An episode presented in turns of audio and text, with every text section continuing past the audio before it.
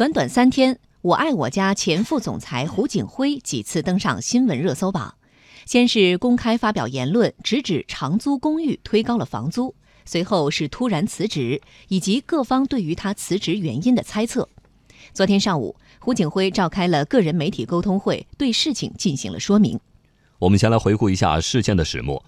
八月十七号早上，时任我爱我家副总裁的胡景辉在接受媒体采访时说，今年房租暴涨最主要的原因是以自如、蛋壳为代表的长租公寓运营商以高于市场正常价格的百分之二十到百分之四十争抢房源，破坏房屋租赁市场。这一言论一出，迅速引发市场讨论。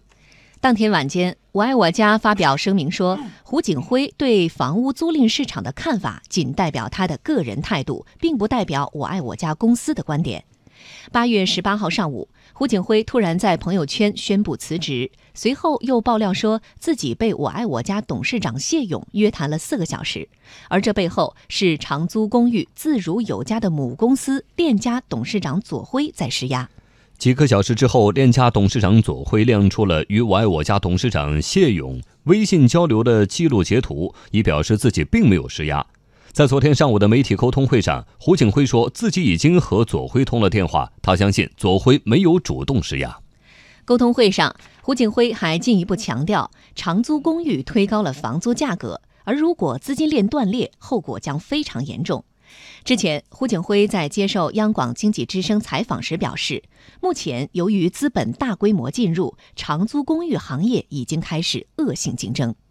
现在的长租公寓不是冲着客户来的，是做给资本看的。所以，首先资本会要求你迅速扩大规模，为了迅速扩大规模，就会大量的去收房，恶意收房。那么五千块钱的房子，一个月就七千块钱收进来了，这就是隐患。第二，本来没有必要装修的房子，房况还不错，家具家电都是七成新，为了做的鲜亮，全部打掉，配新的家具家电，为了让资本觉得脸上有光。胡景辉的质疑引发了市场关于长租公寓是否推高房租的讨论。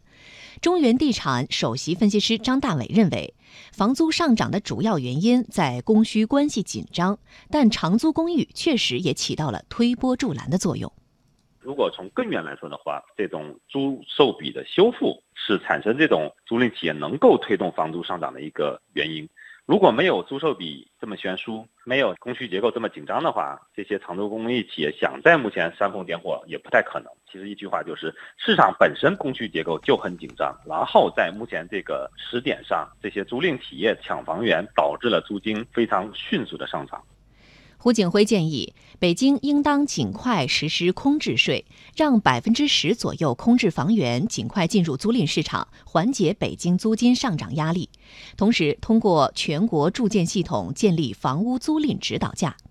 近期，北京市住建委也约谈了自如、蛋壳等机构的负责人。自如方面表示，现在正在集中精力配合政府调研市场情况，调控优化运维管理机制。